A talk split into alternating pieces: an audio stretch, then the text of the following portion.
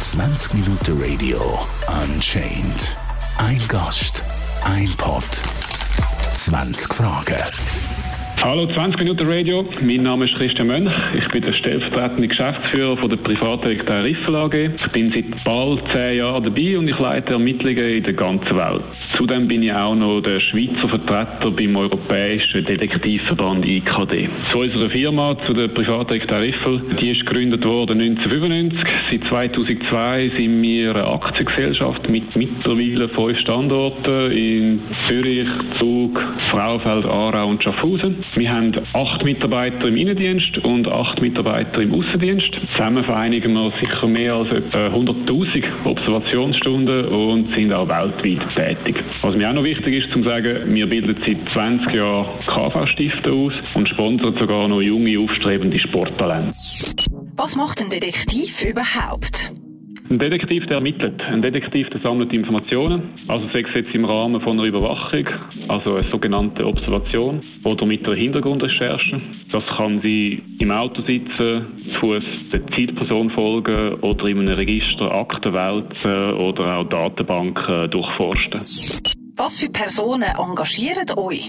Uns engagieren all die, die Informationen brauchen. Das sind Privatpersonen, das sind Anwälte, Unternehmungen, Sozialbehörden und auch Berufskollegen aus der ganzen Welt, die Infos aus der Schweiz brauchen.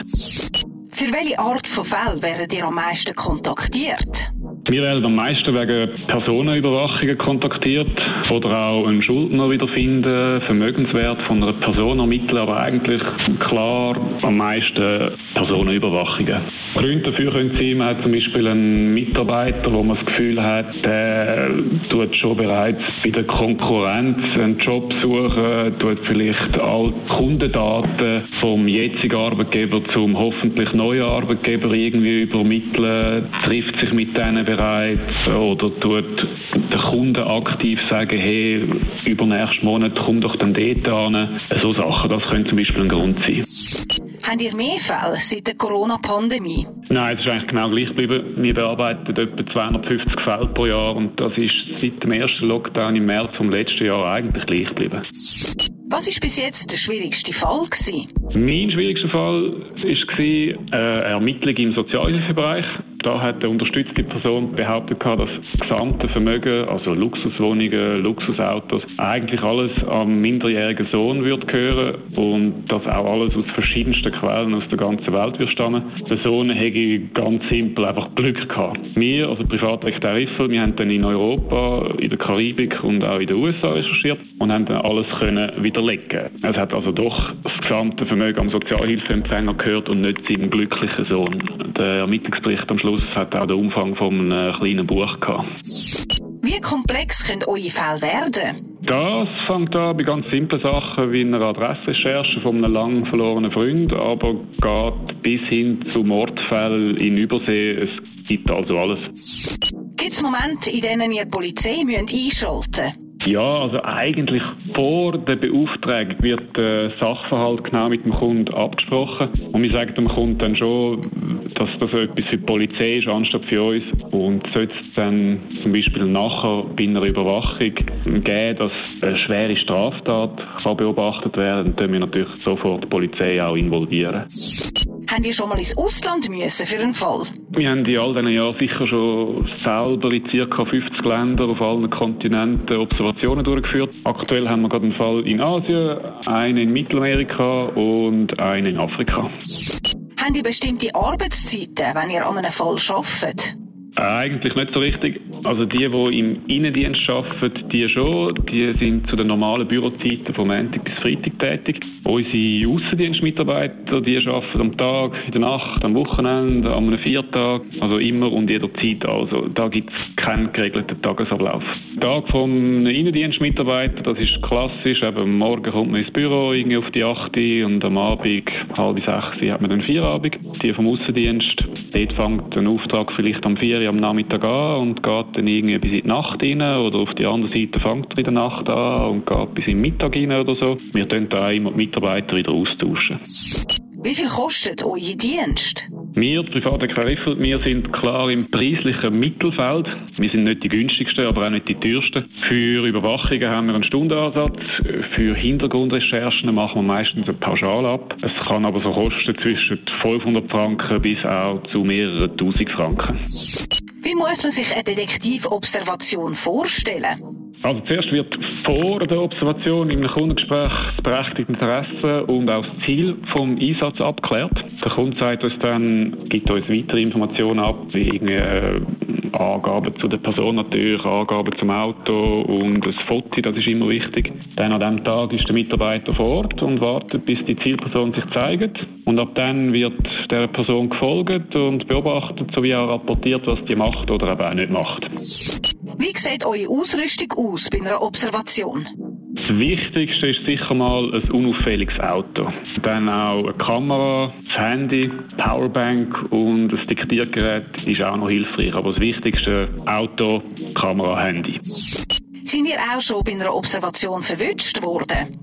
Ja, das gehört manchmal auch dazu. Etwa jeder Hundertste merkt vielleicht mal etwas, aber die kennen ja unsere Gesichter und unsere Autos nicht. Wir tun auch unsere Mitarbeiter und Fahrzeuge jeweils extra abwechseln. Und ich glaube, außer der Ahnung ist nämlich bei diesen Personen nicht viel mehr vorhanden. Einmal hat es aber gegeben, da hat der Kundin der Zielperson bereits vor der Überwachung gesagt, dass so etwas wird stattfinden. Die Person, die Zielperson ist dementsprechend vorgewarnt gewesen. Dann am Tag vor der Observation, der Mitarbeiter ist vor Ort, wartet, bis die Person kommt, die ist dann rausgekommen, hat sich dann ins Auto gesetzt und sofort irgendwelche komische Manöver äh, abgezogen. Der Mitarbeiter hat das natürlich bemerkt und dementsprechend sofort die Verfolgung abgebrochen. Wir sagen das natürlich dann gerade an unserem Kunden, was passiert ist. Ähm, der Kunde tut dann entscheiden, ob das soll pausieren oder ob man da für den Moment soll abbrechen oder es wird irgendwie angesetzt für den und den. Aber es ist offene Kommunikation zwischen uns und unserem Kunden und der Kunde sagt dann eigentlich, wie er es dann gerne hätte.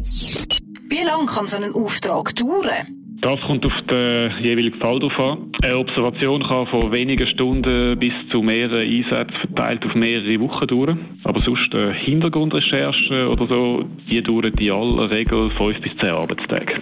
Der längste Auftrag, also ich bin jetzt seit bald zehn Jahren dabei. Ich weiß von einem Fall, der schon über zwei Jahrzehnte am Laufen ist.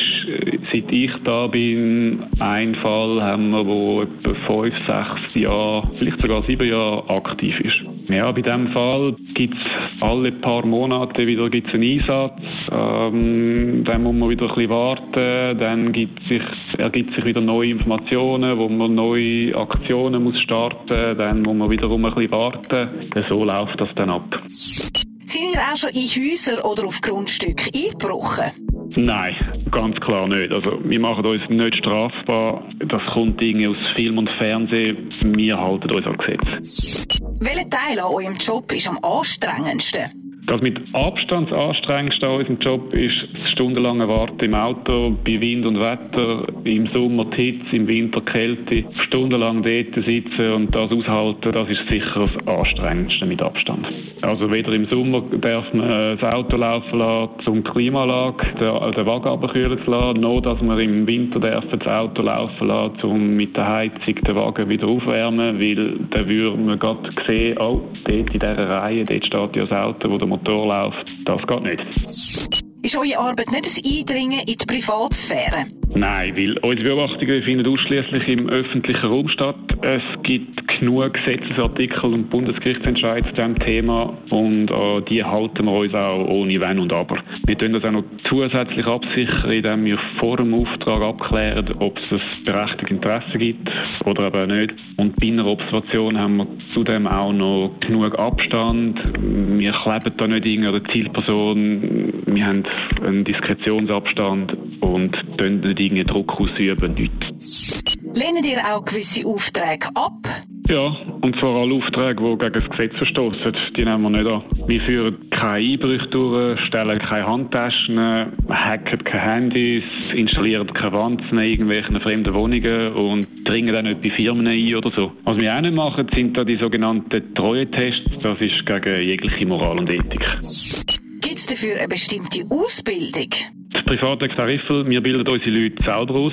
Wir haben eine zweijährige interne Ausbildung, wo wir den Detektivpraktikant schulen und auch einen Lohn zahlen. Der Praktikant zahlt also nichts für die Ausbildung. Im Gegenteil, er kommt einen Lohn und ein Auto über. Wir haben eine Kenntnis von diesen Detektivschulen in der Region Zürich, aber eben, wir, wir bilden unsere Leute selber aus und haben darum auch all nötige kantonale Bewilligungen und sind auch vom Bund berechtigt, Observationen im Sozialbereich durchzuführen.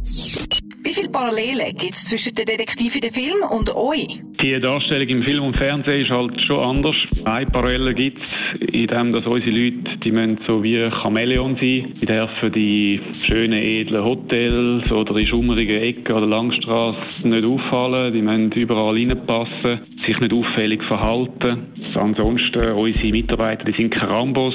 Die sind intelligente, geduldige, diskrete, unverdächtige Leute, die ruhig ihrer Arbeit nachgehen und auch nicht damit umprallen. Aber die romantische Darstellung im Film und Fernsehen hat nicht viel mit unserem Beruf zu tun.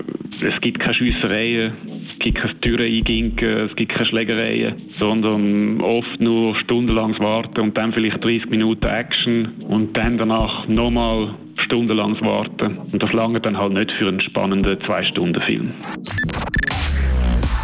20 Minuten Radio Unchained. Ein Gast, ein Pod, 20 Fragen.